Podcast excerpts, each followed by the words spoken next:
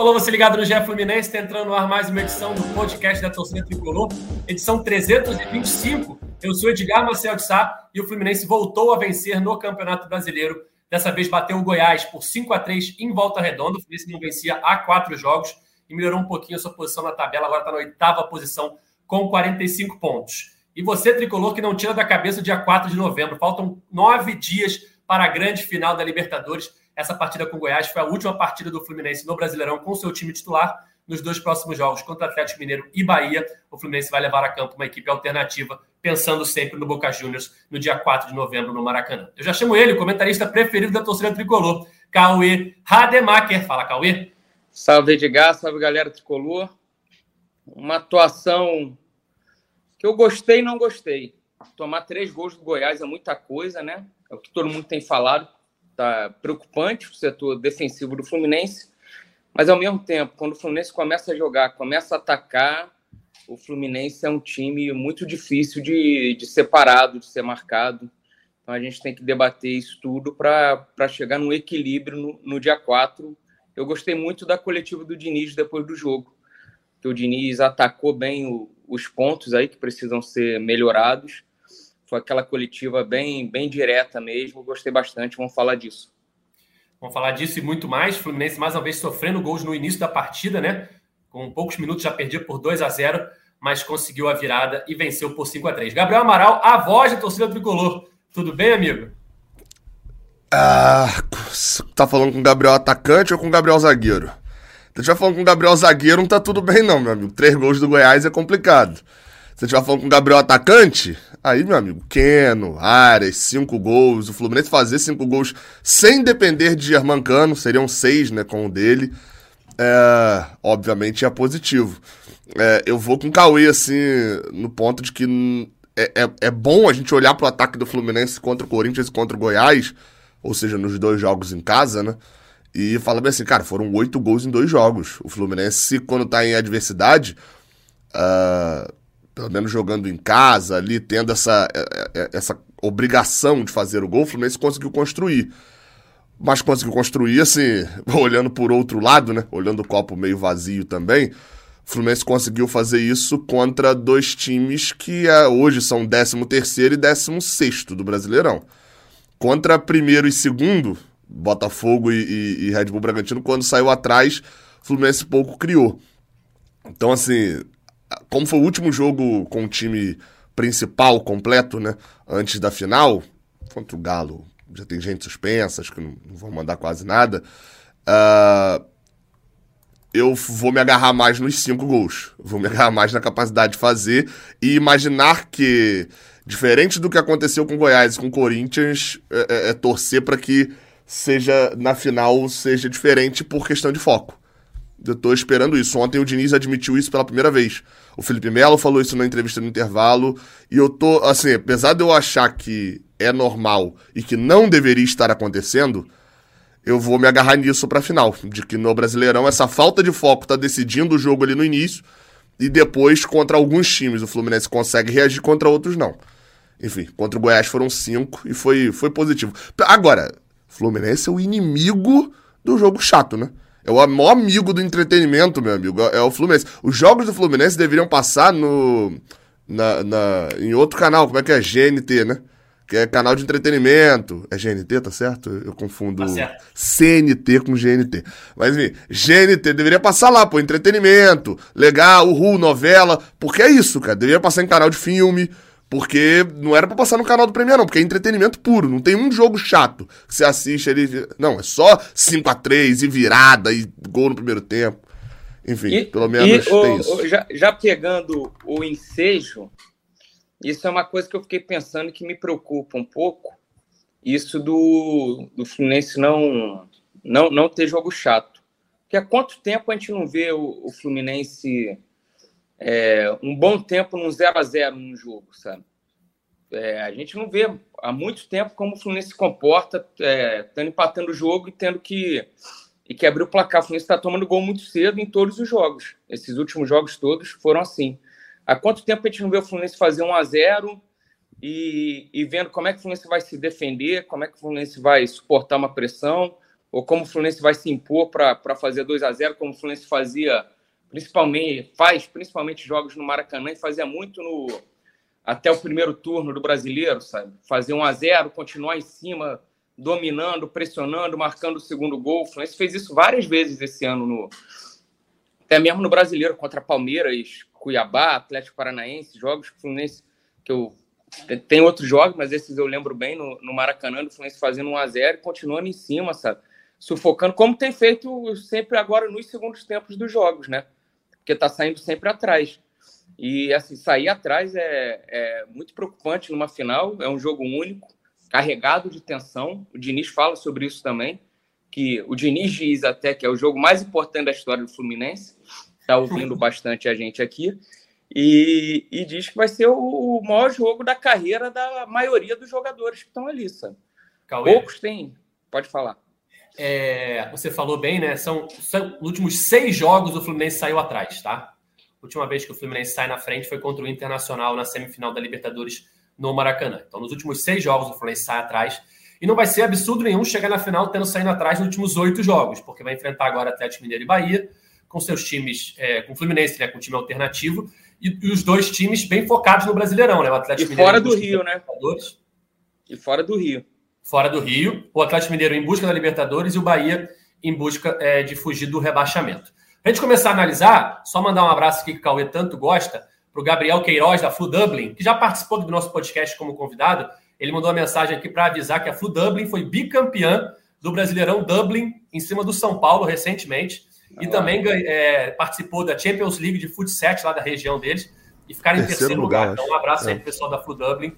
Bons resultados aí representando o Fluminense na Europa, lá no, na pelada da galera lá no futebol.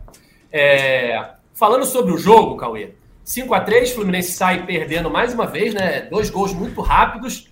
É, um gol ali com o lançamento em cima do Marcelo, tem, olha aí, o Gabriel mostrando aí para quem tá vendo. O bonezinho da Full Dublin. Ao vivo no YouTube. Lembrei né, que tava aqui do lado. O boné da Full Dublin. E você também que está acompanhando a live, está vendo aí os melhores momentos da partida. O Fluminense sai perdendo logo no comecinho com uma bola nas costas do Marcelo, um lançamento longo, que o Alano faz uma jogadaça. O Alano não tinha feito gol no Brasileirão ainda. Faz uma jogadaça, puxa pro pé ruim e consegue acertar um chutaço no, no ângulo do, do Fábio. Abre o placar. Logo depois o Goiás aumenta numa jogada de cabeça, uma jogada de bola aérea o Babi em cima do Martinelli, faz 2 a 0 E só aí o Fluminense começa a jogar, começa a ir para cima é, e vai diminuir ainda no primeiro tempo com o Felipe Melo. Depois o Felipe Melo sente uma fisgada e o, o Diniz já aciona aquele protocolo André na zaga. E aí o Fluminense começa a dominar, empata ainda no primeiro tempo. E no segundo tempo, em 17 minutos, faz três gols, abrindo 5 a 2 praticamente selando a vitória. E ainda toma um golzinho mais para o meio do, da partida, um golaço do, do Goiás para fechar em 5 a 3 Cara, é, eu vejo nas redes sociais a torcida do Fluminense num, num momento de muito desespero, de nervosismo, assim. Esse um mês entre a semifinal e a final está tá sendo angustiante para o torcedor tricolor, né? É, tudo é motivo para problema, tudo é motivo para desespero. E do mesmo tempo que eu não acho que quando o Fluminense vinha tendo resultados ruins, não vinha vencendo, foram quatro jogos sem vencer, eu não acho que estava tudo errado. Eu também não acho que é porque fez cinco gols e venceu, tá tudo certo. Eu acho que o foco é um só. O foco é dia 4 de novembro no Maracanã. Seja para o torcedor tricolor que não consegue se concentrar no seu trabalho, seja para os jogadores, como o Diniz bem falou, vão viver naquela, naquela tarde ali o dia mais importante de suas carreiras. Então, é, a gente vê o Boca aí há 15 jogos, venceu só dois. A gente pega retrospectos recentes de clubes brasileiros que disputaram a final, é, que no pré-final não tinham bons resultados, tinham seu foco dividido ali. Então, eu acho que isso é normal que está acontecendo. É óbvio que todo mundo quer vencer, é óbvio que todo mundo quer chegar na final com sei lá quantas vitórias seguidas, com uma vaga encaminhada pela Libertadores no Brasileirão. Mas não é fácil, não é simples. O Fluminense está passando por esse momento e a torcida está passando por esse momento de desespero, de angústia. Meu Deus do céu, está tudo errado, vamos perder para o Boca. Calma. Não é porque venceu ontem está tudo certo e não é porque perdeu nos jogos recentes ou teve atuações ruins em jogos recentes que estava tudo errado. Eu vejo por aí, por aí, Cauê, quero a sua opinião, por favor. Não, eu posso ir embora já. Falou tudo, Edgar. Falou tudo e mais um pouco. É, é, uma, é, uma, é uma tensão. É, sabe quando o jogador diz, o treinador diz, não, vamos comemorar hoje, temos 24 horas para comemorar e depois é foco total no jogo tal. É assim que eu me sinto desde, desde que o Fluminense venceu o Internacional. Venceu numa quarta-feira à noite. Aí a quinta foi aquele dia de relaxamento, de comemoração. Mas assim que saiu que, que seria Fluminense Boca, quinta-feira à noite, a sexta-feira já foi tomada de, de atenção por, pelo torcedor, por já saber qual vai ser o adversário, como vai ser, começar a imaginar como vai ser esse jogo. E isso já tem tempo, né? Foi quase um mês entre um jogo e outro, faltam nove dias, como você falou. E com certeza não é só na torcida que está assim, tá, tá nos jogadores também. O, você vê o time no gramado de volta redonda, começou o jogo, eu só concentrava se alguém ia se machucar ou não, sabe? pra, o resultado, para mim, estava muito em segundo plano. Aí depois o jogo vai passando, você começa a concentrar mais. Eu acredito que o jogador seja muito difícil ele separar isso, né? É lógico que, que vai soltando, o Keno pô, fez um partidaço, o, o jogo vai rolando, essa preocupação vai sumindo. Mas de imediato sempre tem isso. Isso pode estar atrapalhando essa concentração inicial. Claro que o mundo ideal não era para ser assim, mas tem coisas que ficam nítidas. Aí o, o Diniz até falou, eu separei aqui, deixa eu só ele falar. A gente sabe que tem coisas para corrigir, não são coisas muito simples. O número de gols que a gente tomou, a gente teve uma postura mais displicente em alguns jogos do Brasileirão, como hoje contra o Corinthians. Ou seja, ele sabe que tem pontos aí para atacar. Esse primeiro gol que o Fluminense toma, os dois gols que o Fluminense toma são são gols que o Fluminense sofre, são os pontos fracos do Fluminense, né? Essa bola. De certa forma, até os três, o, o, o Cauê. Porque tem é, o teve... que o Matheus Babi perde cara a cara também. Verdade. Eu já tinha até esquecido o terceiro gol do, do, do Goiás. Mas essa bola longa no Marcelo, quando o Marcelo tá ali como lateral e, e tendo a cobertura do Felipe Melo, isso é um ponto fraco do Fluminense. O Fluminense já tomou vários gols assim. E o Boca tem o Advíncula, o lateral direito, que é um cara que é extremamente veloz, sabe? Muito forte fisicamente, usa da força. O Fluminense até já, já teve papo do Fluminense querer a contratação dele uns anos atrás. E é um cara muito forte, com certeza vai vai jogar, vai ter alguma coisa preparada para ele espetar ali as costas do, do Marcelo. E, e não dá muita confiança para a torcida nem para o time que o Fluminense vai conseguir resolver esse problema com essa escalação. Com, com o Felipe Melo, Marcelo, tendo o Ganso ainda no meio-campo, o, o time não fica equilibrado para resolver isso. O time melhora sempre quando o André vai para a zaga. Assim, você perde o André no meio de campo, mas será que, que, que não está valendo a pena? Eu sei que é muito é cedo para. Quer dizer, cedo não, mas foi apenas um jogo, o André de início de, de zagueiro contra o Bragantino. Não acredito que o Diniz vai fazer isso na final, mas é, é uma coisa a se pensar, porque o, o time sempre melhora quando o André vai para a zaga. E assim, tomar gol de cabeça, o time já toma. Com, com dois zagueiros, com três zagueiros, quantos zagueiros tiver, o Fluminense está tomando gol de cabeça.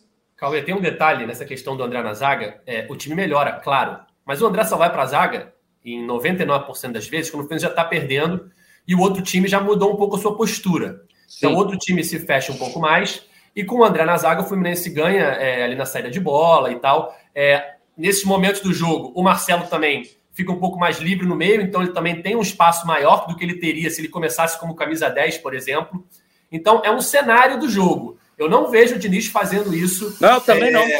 De, de, início de partida, tá? Não vejo o Diniz fazendo isso no início da partida.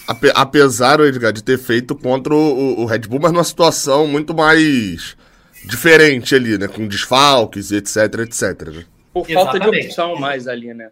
É completamente diferente. E até tem uma mensagem aqui no chat que fala sobre isso, do Luiz Alberto Nunes. O problema atual do Fluminense é complicado de resolver. É o Marcelo. Com ele, o time só funcionou quando o Alexandre estava voando.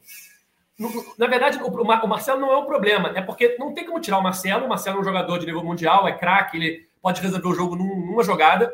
Só que ele ali, com o Felipe Melo de, na, na cobertura, é, com o Ganso no meio-campo. Enfim, são peças que esse ano funcionaram, por exemplo, na final do Carioca, no 4 a 1 funciona muito bem com o Alexander voando e fazendo a cobertura muito bem da lateral esquerda. Desde que voltou de lesão, o Alexander não foi o mesmo. Então o Diniz está procurando, está tentando ver um jeito é, de resolver isso. Porque, na minha opinião, hoje, a, a, a, formação do Fluminense mais equilibrada ela tem o Diogo Barbosa na esquerda. No segundo tempo, a gente viu isso. O Diogo Barbosa na esquerda, o time muito melhor e o Marcelo bem mais livre. Só que não tem. Como é que ele vai começar o jogo assim? Não, o Marcelo, Marcelo, Marcelo, Marcelo, Marcelo saiu no intervalo. Perdão, perdão. O Barbosa. Perdão. Ficou o Ganso, mas, né? É, o Ganso ali mais tranquilo e tal. O, é, o Diogo fazendo as aproximações com o Keno, o Keno tendo menos é, responsabilidade defensiva de cobrir o Marcelo. É, enfim, como é que o, o, o Diniz vai fazer isso? Porque eu não vejo ele tirando o Marcelo e eu não vejo ele tirando o Ganso. A não ser que um dos dois não tenha condição de jogar. Mas os dois estão à disposição, eles vão ser titulares. E eu acho que esse é o principal ponto do Fluminense para o início do jogo. Porque o Fluminense não pode sair atrás, não pode se dar o luxo de ter que correr atrás de um Boca numa final de Libertadores, um time que tem seis títulos e que, se fizer um a 0 vai furar a bola. E a gente lembra que contra o Palmeiras, o gol do Palmeiras, sai do gol do Boca, sai num lançamento longo para a lateral, foi para o lado direito, mas no lado do, do, Fluminense, com certeza o Merentiel vai explorar as costas do Marcelo. Então, é, foi uma bola lançada longa, que o Merentiel ganha do Gustavo Gomes e cruza para trás para o Cavani. Contra o Fluminense, Com 20 minutos de jogo. Com 20 do primeiro tempo. Ou seja, Exato. relativamente no início do jogo. E o, e o Palmeiras só consegue fazer o gol no Boca quando já estava com um a mais, numa pressão e contando assim. Você olha o gol do Palmeiras, é um chute de fora da área, que a bola passa no meio de um monte de gente, que o goleiro, para mim, toma um gol defensável, o Romero, era uma bola defensável. Teve que ter um monte de, de conjunturas ali para chegar no gol. E outra, e o Palmeiras estava jogando em casa, né? Literalmente em casa. A gente vai jogar em casa, mas é, é, com 30, 40% de torcedor do Boca, né? É um casa meio. Como se fosse um clássico, né? No, no nosso caso, no Maracanã, vai ser tipo um clássico ali. Isso. É. É, assim, eu compartilho das minhas, é, das minhas dúvidas com o Edgar no momento que ele diz assim: ele não vai tirar o Marcelo, ele não vai tirar o Ganso, e a verdade é que tem uma vaga em aberto nesse time pra final. Tem uma vaga. Na cabeça do Diniz tem uma vaga. Que é o, o, o quem joga ao lado do André. Ele. Que é, é, é por quê? É, Fábio, Samuel Xavier, Nino Felipe Melo, aí Marcelo. Ele não vai colocar o Diogo Barbosa de cara sem ter testado isso nenhuma vez. Com o Marcelo no meio. Se ele colocar o Diogo Barbosa, ele tirou o Marcelo. Mas acho também não vai fazer isso. André, essa vaga, Ganso, Keno, Cano e Arias. Essa vaga pode vir com Alexander. Entrou ontem desligadão, perdeu a bola Mal. no terceiro gol, Mal não tá, tá, tá. O Alexander, eu acho que é o é, do, dos três que você tá, é o melhor jogador no todo. Assim, é o que tem a melhor capacidade, mas é o que tá, tá no pior momento. Fase, né? Isso, concordo. Martinelli pode ser o outro ali ou 424, é, o retorno, parte 2, a missão. Que seria voltar com o John Kennedy. Mas não acho que o Lima pode brigar também, não, Gabriel? Eu, nessa posição, eu acho que assim. Ele se, se o Lima. tão bem, né? Nessa não, posição. E ele não início. jogou. Ele entra naquela cota do Marcelo no meio. O Diniz não testou isso. Se ele botar o Lima de cara nessa posição, é porque ele considera que os outros três foram muito ruins. Não, a ponto dele botar uma coisa. O Lima já jogou algumas vezes, André. Não, jogou, mas. Né? Mas agora nessa fase pós-classificação. Ah, sim, sim. Não jogou, entendeu? Então, assim, é, é basicamente o Diniz, é, é, é se ele escala o Lima por ali, é, é, ele falando bem assim: olha, tudo que eu tentei deu errado. Então eu vou com um novo aqui para ver se isso aqui dá certo. Mas assim, e, um, uma, coisa que, que me, uma coisa que me pegou foi o Diniz falar isso. A gente sabe que tem coisas para corrigir não são coisas muito simples.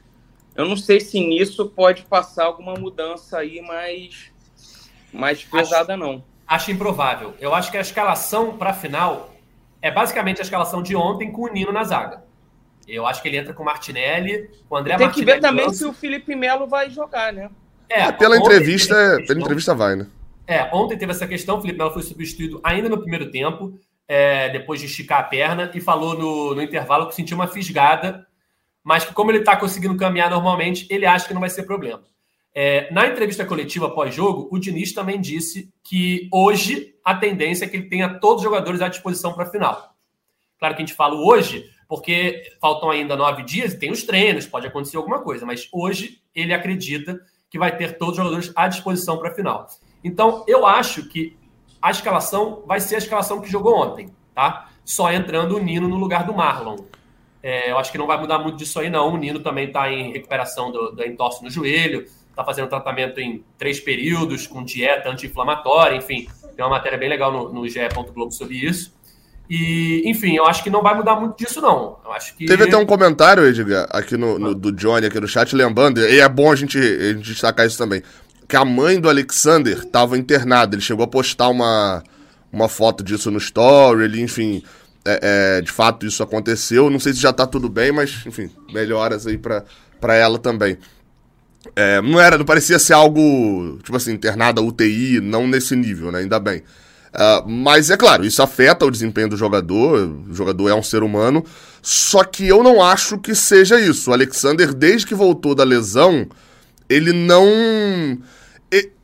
Eu não vou falar que ele não jogou o que ele estava jogando lá atrás, porque vai ter aí 10% de saudosismo também com aquele time que tinha erros. É o que eu sempre falo. Tava 2 a 1 num jogo apertado contra o River. Até a expulsão e o River tirar um zagueiro e botar um meia. Então, assim, tem, tem o design do jogo ali também, né? Mas é, o Alexander não tá evoluindo. Alexander voltou de lesão e ele tá oscilando sem nunca alcançar o teto. A oscilação é só para baixo. Então, acho que tem aí uma questão também de momento. É, é o que eu falei. Entre John Kennedy, Alexander e Martinelli, eu acredito que o, o, Alexander seja o jogador de maior potencial desses três. Eu acho o Alexander muito bom jogador e, e, e já mostrou é o jogador que já mostrou esse maior potencial no profissional, inclusive. Com, tipo assim, o John Kennedy já mostrou um potencial muito alto, mas nunca conseguiu entregar a regularidade que o Alexander já entregou. E o Alexander já entregou essa regularidade por alguns meses. Talvez o Martinelli seja o, o mais equilibrado desses três jogadores. Né? É, é, é, um jogador que já tem muitos jogos no profissional. Pô, Martinelli tá no seu quarto ano de profissional. 20, 21, 22, 23. Óbvio, teve oscilação no ano, não foi, não fez um, um, um 2022 muito bom, mas quando subiu cedo em 2020 deu conta do recado pra caramba. Então é um jogador que vai ter mais equilíbrio e dá mais equilíbrio, mas não faz milagre. O Martinelli ontem estava no campo de ataque, a responsabilidade dele no início do jogo era atacar, não era cobrir o Marcelo. E aí a gente viu o primeiro gol. É, é, é, vai ter que ter um pouco mais. Eu, novamente, vou repetir o que eu falei na abertura.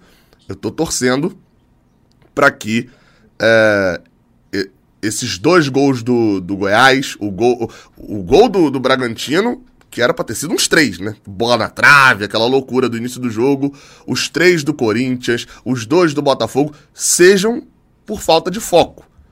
Que isso seja minimizado na final. Porque se você. Se, assim, se você olhar taticamente, quando o Diniz fala isso aí que você falou, Edgar, de temos problemas a corrigir que não são fáceis, acho que o Diniz está basicamente falando, a gente vai com os nossos problemas mesmo. A gente vai pra final com os nossos problemas e torcer pros do Boca serem maiores e, e, e vamos.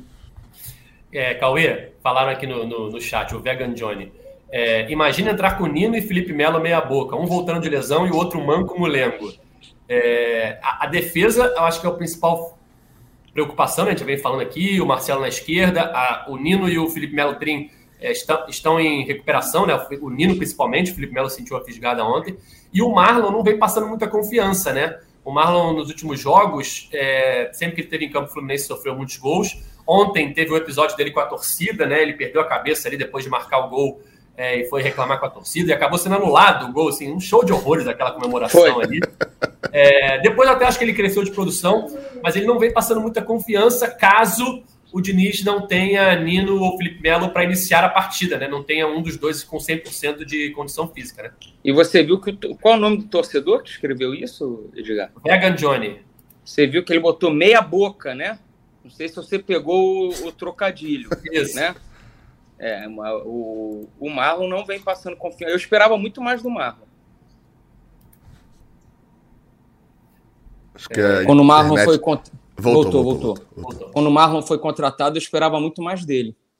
Mas ele, ele não tem passado confiança. Ele é mais rápido, lógico, né? Que o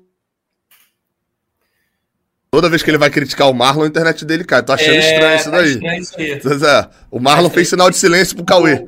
O, o Marlon, o Marlon, Gabriel, é, quando tá naquela situação de jogo, com o André na zaga, o outro time em vantagem e o Fluminense todo pressionando, o Fluminense jogando ali, forçando muito né, o ataque, o Marlon acho que ele, ele contribui bastante pela, pela qualidade do passe, ele, ele agrega muito. Agora, quando tá no 0 a 0 a gente não tem visto o Marlon ter boas atuações. Quando o Fluminense está na escalação normal, né, ali no, com quatro atrás, é, contra o Botafogo ele não foi bem, contra o Corinthians ele não foi bem. Ontem, mais uma vez. Tem um. preocupa, né, Gabriel? teve um tweet pós-jogo contra. Foi do dia 19 de outubro. 19 de outubro foi contra o Corinthians, né? Se eu não me engano. Ali o, o dia seguinte. Isso. Uh, teve um tweet do meu amigo Felipe Capuano, né? Que falou o seguinte. Cadê? Achei aqui o tweet. Dê, o Marlon, por favor. O Marlon tem um problema muito claro. Não sabe defender. Quando o time tá com a posse de bola amassando o adversário, ele vai muito bem. O problema é que a gente tá falando de um zagueiro. o Marlon hoje, se ele, se ele for meia, se ele jogar nessa função aí que a gente tá discutindo, Martinelli, Alexander, o Marlon vai voar. Obviamente que a gente tá, tá brincando aqui nesse ponto, né?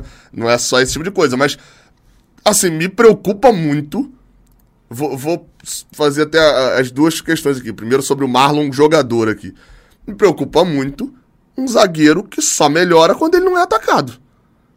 Assim, essa é uma preocupação gigante que eu tenho para um zagueiro. E aí eu vou para um outro lado que é um zagueiro da mesma forma que o Marlon, é, ele tem um carinho pelo Fluminense, é, ele foi revelado e etc. E eu entendo, de fato, ele tem esse carinho, isso tudo mesmo e parece, né, transparece ter. Por outro lado, a torcida só pediu o Marlon porque ele já jogou aqui e era de Xerém. Então tinha uma expectativa. Existia uma relação. A relação não é só do Marlon com a torcida, é da torcida com o Marlon também.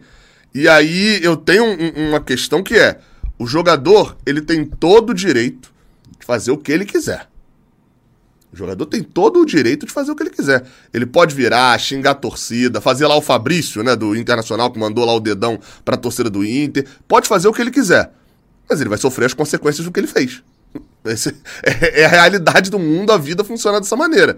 E o Marlon vai ter que lidar com essa consequência dele ter mandado a torcida calar a boca.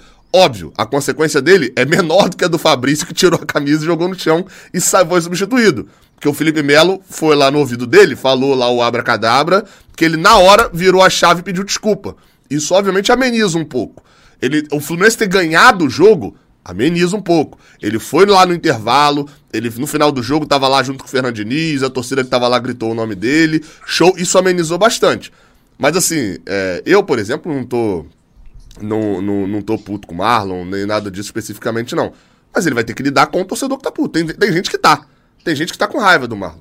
E, e, e assim, eu não consigo olhar para esse cara e falar assim, cara, o maluco saiu do Rio, pegou três horas, duas horas e meia de chuva, até a volta redonda pra um jogo sete da noite. O Fluminense tava tomando 2 a 0 o cara tava irado e o Marlon fez, fez um gol, foi anulado, né? No caso.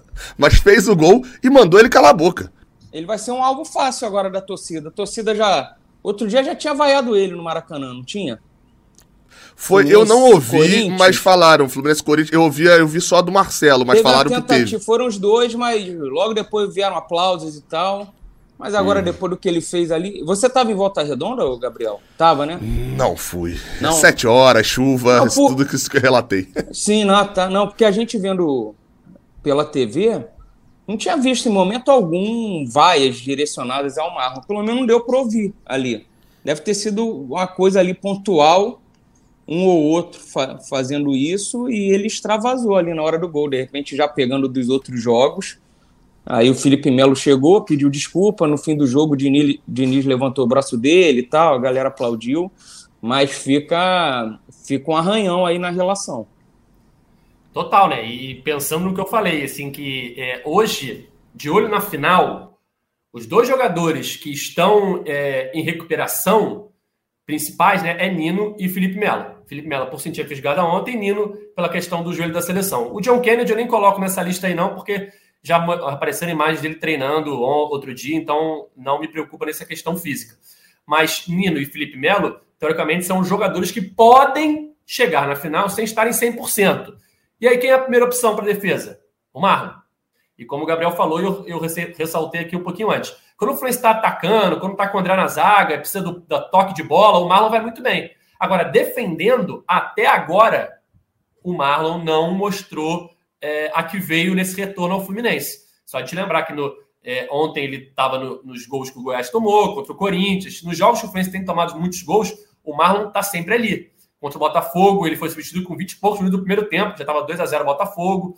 É, enfim, é, eu acho que essa, é, além da questão lateral esquerda, proteção ao Marcelo, eu não vejo o Marcelo como um problema, vejo a proteção a ele como um problema.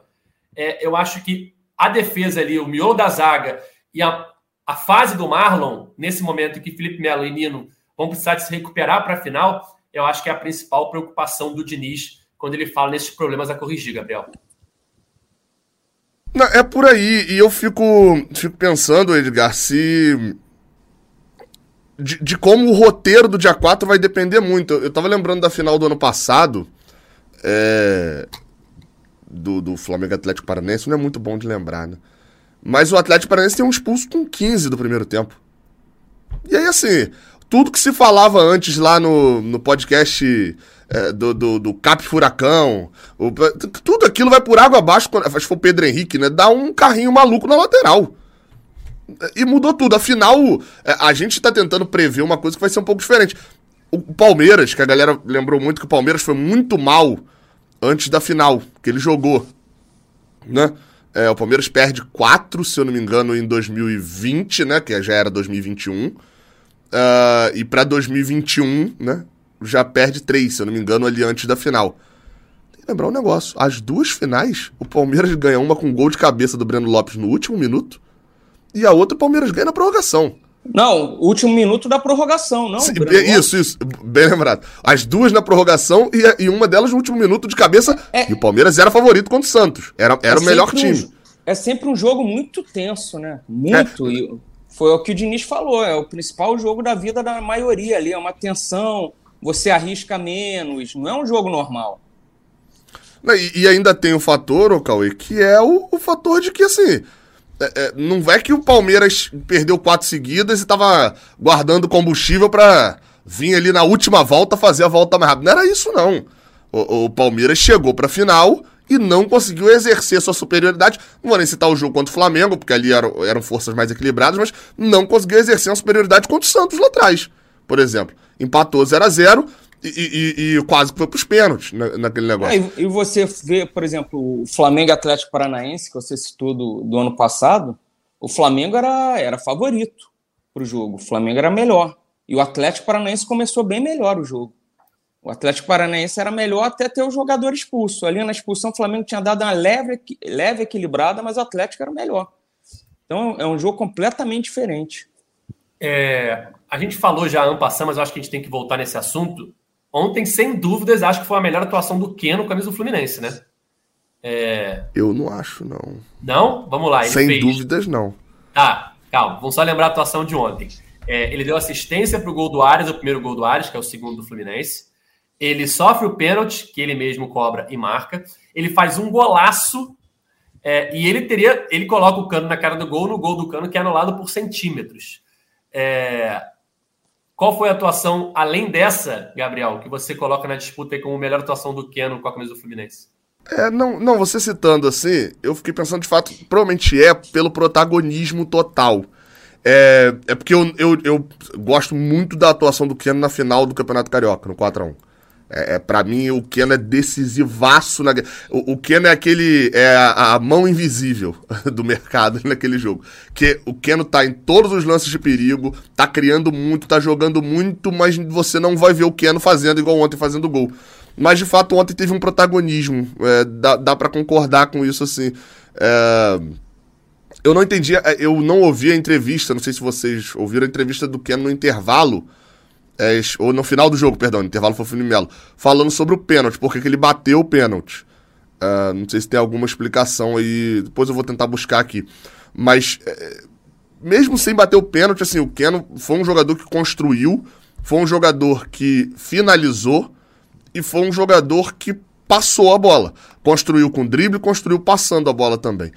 E é, é bom ganhar um. É ganhar a gente já tinha, né? O Keno não vinha mal. Por exemplo, pra mim o Keno foi bem contra o Corinthians. Mas é, é, é trazer um cara pro seu máximo bem na, na final da Libertadores. O Keno, se não jogar mais, o Keno vai entrar na final da Libertadores com a, a memória psicológica dele de um último jogo que ele detonou. E isso para um jogador de ponta, goleiro e jogador é, é, é, ali decisivo da, do último terço do campo, como diz o técnico que tomou 3 a 2 ontem, o, o, goleiro e jogador de frente depende muito da confiança. O Keno dominar a bola, olhar na frente dele o, o Fabra, ou enfim, qualquer que seja o lateral ali, qualquer ponta que ele tiver, que às vezes puxa pro lado direito também, é um cara e vai tentar, vai tentar driblar, porque a memória recente dele ele tá com a confiança danada. Contra o Corinthians ele já tava já estava bem, né? Ele, ele errou, errou muito cruzamento ali, até porque o Fluminense é um time baixo, mas ele tenta sempre um cruzamento rasante, como foi o do gol do Ares, sabe? Cruzamento que vai favorecer o, os atacantes que o Fluminense tem. Mas o Corinthians era o tempo todo dois jogadores para marcar o Keno. Quem não recebia a bola eram dois na marcação e várias vezes ele levou dos dois. O momento dele é bem bom. E como você falou, Gabriel, é importante é, aumentar a confiança de um jogador desses às vésperas de um grande jogo, né? O Keno já mostrou que ele é jogador de jogo grande. É, na hora da decisão, ele sempre está ali é, jogando bem, aparecendo bem. E agora, às vésperas da partida mais importante né, da história do Fluminense, como diria Cauê Rademacher, é, o Keno tem a sua melhor atuação. Eu e o Diniz, né? Diniz então, falou nesse, isso também. Nesse caso, o Cauê, o Diniz e a torcida toda, né? Ah, é porque. Aí, agora Cauê, é ó. Fácil, agora é fácil falar. Falar isso na, na, na, realidade do dia a dia, só você que garante. Agora todo Sim. mundo vem. Agora, Quando é tá contra o Boa Vista em Bacaxá, ninguém fala. Ninguém e aí, o, o Keno, às vésperas da grande final, tem a sua melhor atuação e protagonismo. Além dos lances que eu citei, teve uma jogada no segundo tempo que ele dispara pela esquerda. Ele, pô, ele limpa uns dois ou três e erra na hora de dar o passe para o Cano. Seria uma, mais uma grande assistência ali dele. É, eu achei cansaço. Achei é, cansaço. Uma grande jogada ali que ele fez na partida. Vocês citaram a, a entrevista do Keno na saída de campo. A gente tem essa entrevista aqui para colocar no podcast. Vamos ouvir o que o Keno falou logo depois da vitória sobre o Goiás. Eu fico feliz pelo gol. É, como você falou, eu estava de jejum, uns cinco meses fazer gol, mas eu venho trabalhando para poder ajudar minha equipe a sair com a vitória. Isso para mim que é o mais importante. É, sei que uma hora o gol vai sair e a gente estava devendo uma vitória para a gente ter tranquilidade no Campeonato Brasileiro também, que a gente fica pensando no, na final da Libertadores e deixar para trás o Campeonato Brasileiro. Não, a gente é focado no Campeonato Brasileiro, a gente entra desligado no começo do jogo, mas a gente tem que ficar esperto porque esse jogo é traçoeiro. É, agora descansar, tem um grande jogo contra o Atlético, a gente possa fazer um grande jogo lá e voltar com os três pontos. Conta pra gente como é que foi a conversa ali na hora da decisão de cobrança do pênalti. O Arias veio aqui, falou com, com o Diniz, voltou pra lá. Não, mas o, o batedor é o Ganso, né? A gente sabe que o batedor é o Ganso. E eu pedi pro Ganso bater, ele falou que me, dar, me daria a bola para bater, mas a gente tem que entender que comando também é do Diniz. Aí ele mandou para bater, eu fui lá, bati, feliz, fiz o gol. Como é que é a história quando tá de, de trança? não, não, isso aí é. Eu já transo cabelo já, só esperei o cabelo crescer para dar uma, uma mudada, mas quando tô de trança, esquece essa questão do batedor é engraçada, né? Ah, eu, eu, eu, queria muito falar isso, vai. o batedor é o ganso. A frase o batedor é o ganso é muito bom. É, é, isso aí me pegou muito. Não bateu nenhum pênalti no ano o ganso. O treinador do time, na verdade, é o Marcão. Vocês sabem disso, né? Só que o Marcão não treinou um jogo, até hoje. Cara, é, nessa questão aí do pênalti, eu acho que pra mim ficou claro que foi uma decisão ali é, que o Ganso não ia bater, porque o Ganso não bate nenhum no ano, não bateu nenhum no ano, seria o Arias ou o Cano e deram para o Keno numa questão de resgatar a confiança. Ele fazia um gol ali, que ele não fazia. Ah, pela, pela frase dele, acho que ele pediu. Também, também. Mas tava mas... 3x2 soca. É então, perigoso. Isso ele que. Pediu. Completa ele. Pediu, ele. além dos jogadores quererem resgatar a confiança dele com gol, ele também queria fazer um golzinho Cara, depois de muito tempo. O, o, não, mas ele já tinha. Não, não, ele já tinha feito. Não, não, tinha. Não, fez ah, o quinto é o dele, o quinto é o dele, boa. É. O Arias tinha feito dois. É. Tinha sido contra o Paysandu na Copa do Brasil Lá, eu Lá acho. em Belém, isso. isso. Não, é o daqui, faz, acho que ele faz no ele daqui. Faz no Rio, ele faz em Belém, mas no Rio. Ele faz nos dois. Ah, é. tá. Então o último gol dele foi em abril, final de abril. E aí agora ele retoma com o gol de pênalti, mas principalmente com o quinto gol, que é uma grande jogada individual dele, eu acho que ele vai com a confiança muito alta para a final, né, Cauê? Vai, mas, mas essa questão do pênalti aí, o Calegari pediu para bater e perdeu, o Léo Fernandes pediu para bater e perdeu se o Keno perde, era, era mais uma novela desnecessária, totalmente ali no, no Fluminense. A não ser que o Ganso seja supersticioso, ou não, tá dando certo, estamos na final da Libertadores, não bati nenhum pênalti, então não vou bater. Mas se chega na final, vai bater o quem? O, o Ganso ou o Arias, né? Arias. O, o, eu, eu acho. E eu o acho, Cano chegou a pegar a bola ontem, né? Não, mas é. acho que ele pegou a bola para proteger a área do pênalti. Aquele padrão de um cara pega a bola e, e fica tomando. Nessa, nessa eu achei também o Calegari bateu. Pegou a bola, ninguém viu, não sei o que, do nada botou na marca e foi, né? Cara, o Ganso, eu acho que ele, ele, ele não é o batedor de pênalti. O Ganso é o cara que tem o alvará da cobrança de pênalti, está no nome dele. Todo mundo depende da autorização do Ganso pra bater, entendeu? Ele é quem detém o domínio da cobrança de pênalti. Aí você vai lá, pede ao Ganso pra cobrar. Cara, eu assim, na hora, eu tava transmitindo o jogo lá pro meu canal, eu fiquei irado. Por, isso que o Cauê falou. Tava 3 a 2 de um jogo. Ah, a gente tava sem vencer um tempão no brasileiro, pô. Não dá pra usar a cobrança de pênalti. Tá, tá pare... Cobrança de pênalti tá parecendo. É, é, é, é, inclusive acontece em volta redonda isso. Mas sabe que a funcionária da prefeitura que dá cargo para amigo, que não sei o que, que faz aquela, aquela parada maneira e tal. Que, tá parecendo isso, pô. Tá parecendo que o, o Fluminense usa a cobrança de pênalti. Só que numa dessa, a gente quase perdeu ponto no Brasileirão de bobeira, o, o Santos. Tem que lembrar, o Léo Fernandes pediu pra bater também. O Calegari. É, é, é, lá, é, o, é o, o, o Alconcourt, né? Dessa história toda lá contra o Botafogo no Carioca. é, é, é não dá para usar cobrança de pênalti como distribuição de amizade, valorização quando o jogo tá 3 a 2 Quando acontece isso, eu acho certo. Contra o Bangu. Lá em, em, em Brasília. O Ganso é o batedor, que não bate, já tinha saído. O John Arias é o segundo batedor, ele pegou a bola e bateu em Brasília. Quando tava 3, 4 a 0 já, saiu outro pênalti, o John Arias pega a bola, o Diniz acho que manda e tal, dá na mão do Germancano e fala: bate, você vai bater agora, porque o jogo tá decidido. Se o pênalti, se é o pênalti do Ken é pro 5 a 2 eu acho show. Agora, esse negócio de ficar passando bola de um para outro, a única hipótese que eu vejo disso é, até mandaram na hora. O Fluminense não quer nenhum cara que bata pênalti, batendo pênalti pro goleiro Romero não ter o que estudar. Então o Fluminense na final, se for pros pênaltis, vai bater o Nino, que nunca bateu, vai bater, vai botar em campo o, o, o Giovani, que o Romero vai falar, não, por que estão botando um cara que nem joga, nem, nem é jogador esse cara pra bater? Vai surpreender o Fluminense, para o Boca. É, enfim, acho que o Keno vai com muita confiança, é, principalmente depois dessa, dessa grande atuação.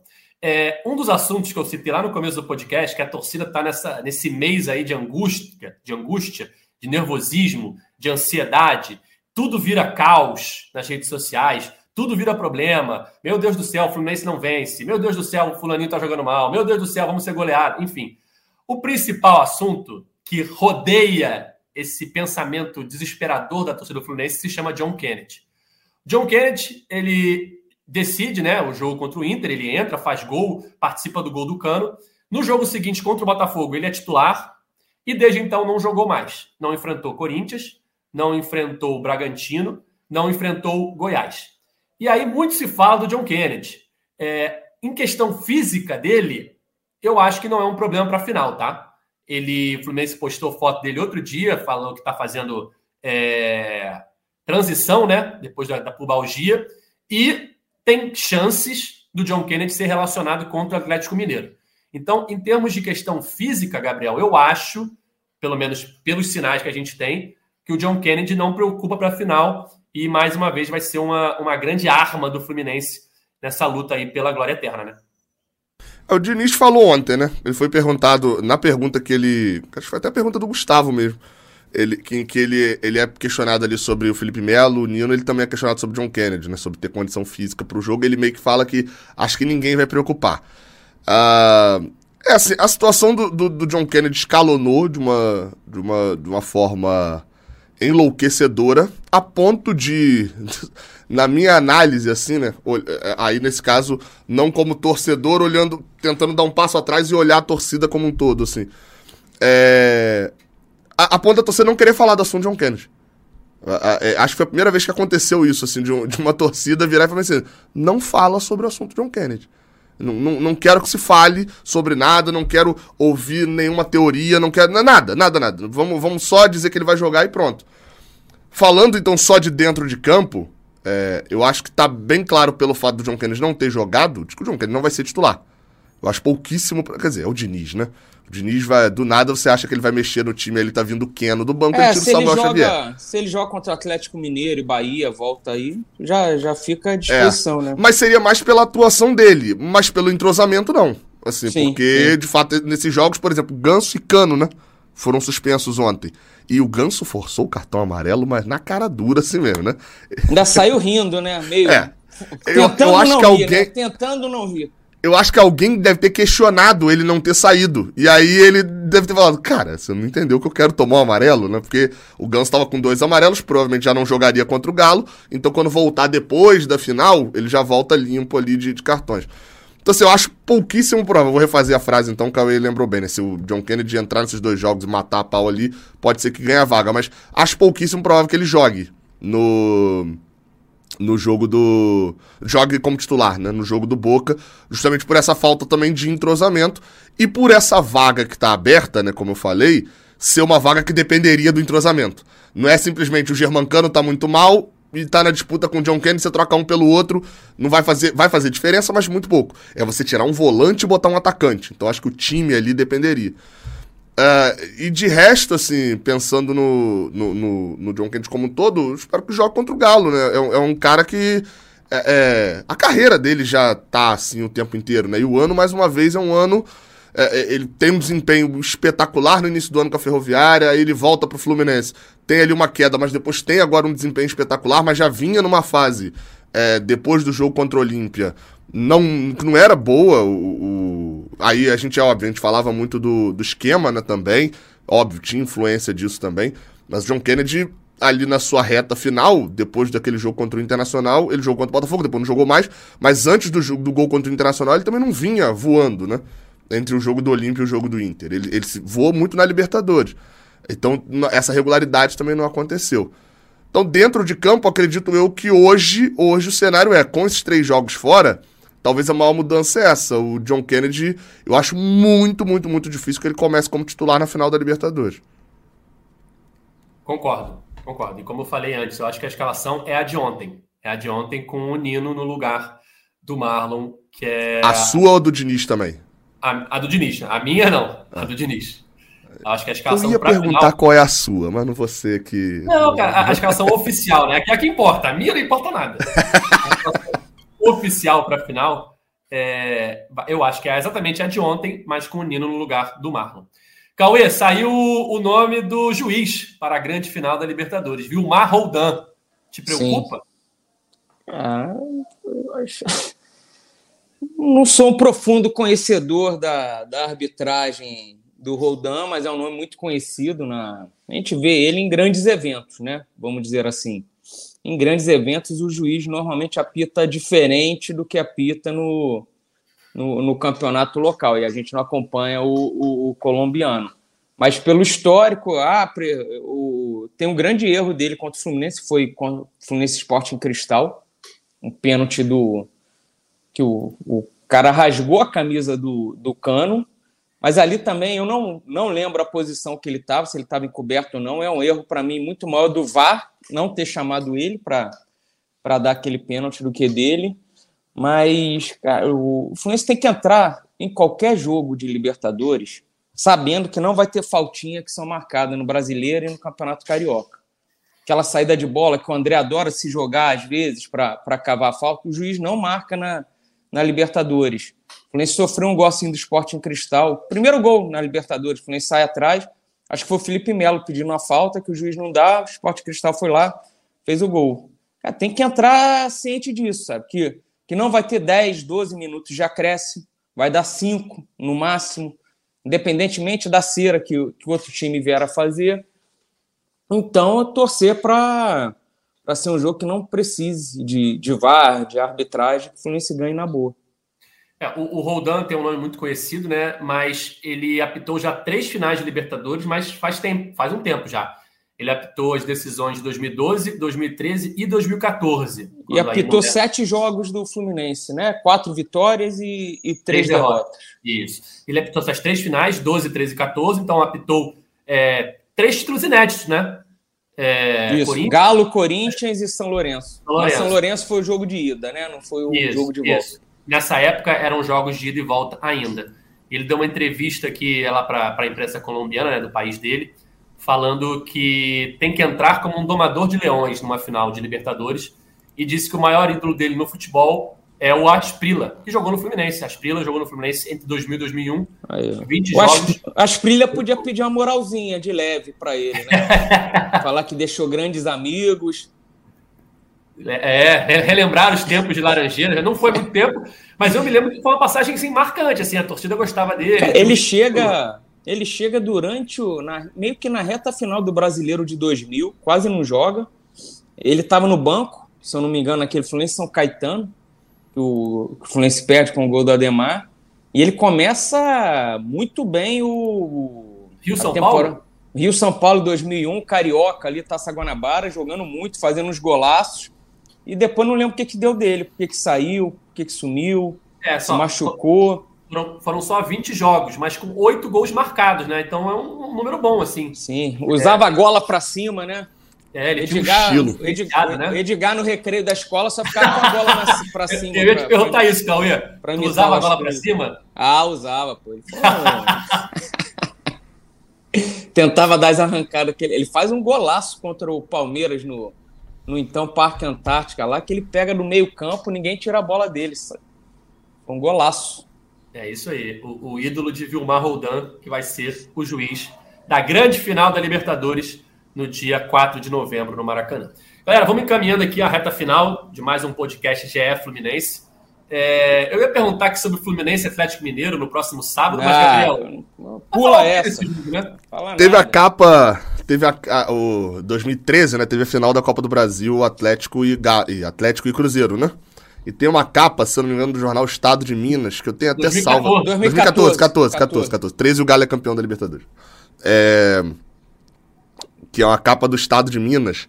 Jornal que é muito boa, que é assim, vai diagramando o jornal escrito blá blá blá blá blá blá blá blá blá blá blá blá Toda parte aí tem uma foto genérica, blá blá blá blá blá blá blá e a capa, assim, o meio da capa grandão é hoje só importa esse jogo. E aí, a foto do Atlético e Cruzeiro e tal, já capa bem criativa. É meio que isso, né? O Fluminense Atlético Mineiro e o Fluminense Bahia são um grande blá blá blá blá blá blá do, do Fluminense, só importando dia 4 a partir de agora. Tem que ver se o Diniz vai poupar geral mesmo ou se ele vai. Eu, eu ainda acredito que ele vai misturar um pouco o time ali no jogo contra o Atlético. Uh, acho que ele vai tentar encaixar essa galera que não vem jogando. Uh, Nino, se tiver condição, uh, John Kennedy. Acho que se tiver a possibilidade de botar para jogar, nem que seja 10 minutinhos, viajar, eu acho que vai acabar viajando. Pro jogo do Galo, é, é, vai ter viagem. Esse é o meu ponto, entendeu? Ele vai, ele vai viajar com os titulares e botar os titulares talvez no banco. Agora, pro jogo contra o Bahia, aí eu acho que é a hora daquela molecada acumular milhagem.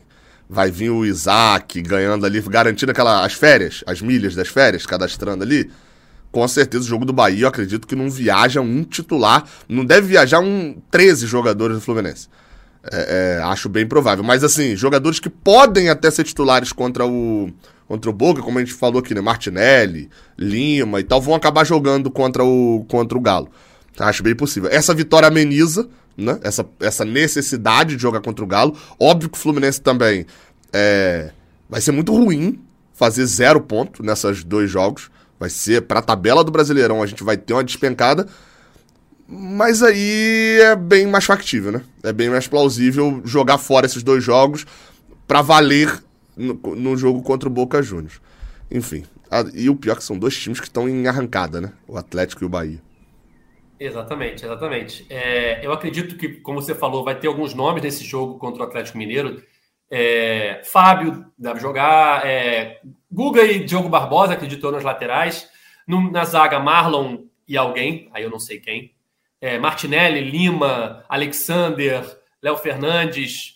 E aí no ataque já, já seria Johnny, John Kennedy, enfim. Mas contra o Bahia. Talvez o Germancano peça para jogar, né? O, o, o, o Germancano. Ah, não é. é. Porque eu ia falar que o Cano tá sem fazer gol no Brasileirão desde a primeira rodada do retorno, né? Cano tá suspenso. E isso provavelmente ecoa ali na cabeça dele forte. Ah, não também. sei se ecoa tanto, não, porque o cara decide na Libertadores, que é quando, então, quando ele decide. Mas, ô Edgar, é o Germancano. Tudo bem. O Germancano. Ele não dorme com uma semana sem Aquele fazer gol. gol contra o Inter, pra, pra ele, vale, porra, 15. Vale, mas o cara é viciado em gol, Edgar. Você tem que entender como é que o cara lida com esse vício em gol, entendeu? Não tem o, o GA, né, que é o Goles Anônimos para ele poder ali. Não tem, o cara é viciado em fazer gol, a verdade é essa. Ele deve estar desesperado com um turno inteiro sem fazer gol. Ele quer fazer. Ele deve jogar, jogar bola com o Lorenzo, lá, o filho dele, pequenininho. Deve jogar, deve ser 26 a 0 para ele, pô. Ele deve catimbar a criança, fazendo gol doidado para poder falar: não, tô fazendo gol, tem que jogar sério. Deve ser assim o Germancano jogando. Mas é, ele tá suspenso, então não joga mais no Brasileirão, não. É isso. Então o Fluminense volta a campo no próximo sábado, às nove da noite, lá na Arena MRV, né? Primeiro jogo do Fluminense, o novo estádio do Galo, para enfrentar o Atlético Mineiro pela próxima rodada do Campeonato Brasileiro, mas já com a cabeça, ó, dia 4 de novembro, final da Libertadores, só se fala nisso, só se pensa nisso. Nesses dois próximos jogos, o Fluminense vai a campo aí com times alternativos, pensando no Boca Juniors. Então é isso, galera. Fim de mais um podcast. Valeu, Cauê. Obrigado aí pela participação. Valeu, Edgar. Vou mandar um abraço aqui rápido ah! Aqui no Twitter, que o Rogério Rebouças, tricolor que mora na França, mandou avisar que a France Flu vai fazer uma bela festa em Paris na, na decisão da Libertadores, com muito samba, bandeira, e deu endereço aqui para você, torcedor, que estará em Paris no dia da final da Libertadores, e você que mora lá e está por fora, vai ser no Chez Christophe Bar Grill. Falei direito, Edgar? Gostei da pronúncia. Paris, na, na Rue Cardinet. 75017. Tá aí, você tricolor, já tem onde ver o jogo em Paris. Tá feito o convite aí. Valeu, Gabriel. Valeu, e só para poder deixar registrado, vai ser e-ticket, né? Final da, da Libertadores, Perfeito. ingresso Isso. ontem, é, eu, eu, comprei o ingresso, né? Então recebi o e-mail ali, vai ser e-ticket, somente e-ticket. É, um abraço pra galera do souvenir, né? Que gostaria de guardar ali o ingresso, botar num quadro, ou queimar o ingresso também. Mas enfim, vai ter que ser ticket, você vai ter que contratar um designer aí para imprimir o ingresso e botar no teu quadro aí se o Fluminense for, for, for campeão. Mas é isso, só e-ticket e ainda zero informações sobre gratuidade, né? É isso, valeu, valeu. É isso. Comebol divulgou, tem um aplicativo, você baixa o aplicativo, entra lá, faz o login no, no site da você comprou o ingresso e aí ele associa né, o ingresso ao seu aplicativo e você entra no Maracanã no próximo dia 4 só com seu celular mesmo. Não precisa retirar ingresso, não precisa imprimir nada. Então é isso, galera. Fim de mais um podcast GE Fluminense. A gente está aqui sempre depois dos jogos do Tricolor. Então temos o um encontro marcado na próxima segunda-feira para falar tudo sobre Fluminense e Atlético Mineiro que se enfrentam sábado lá em Minas Gerais, lá em Belo Horizonte, pelo Campeonato Brasileiro. Nosso podcast está nas principais plataformas de áudio. É só procurar por GE Fluminense ou então no seu navegador ge.globo barra Fluminense. Valeu, até a próxima. Tchau! O Washington pra bola, o Washington de pé direito!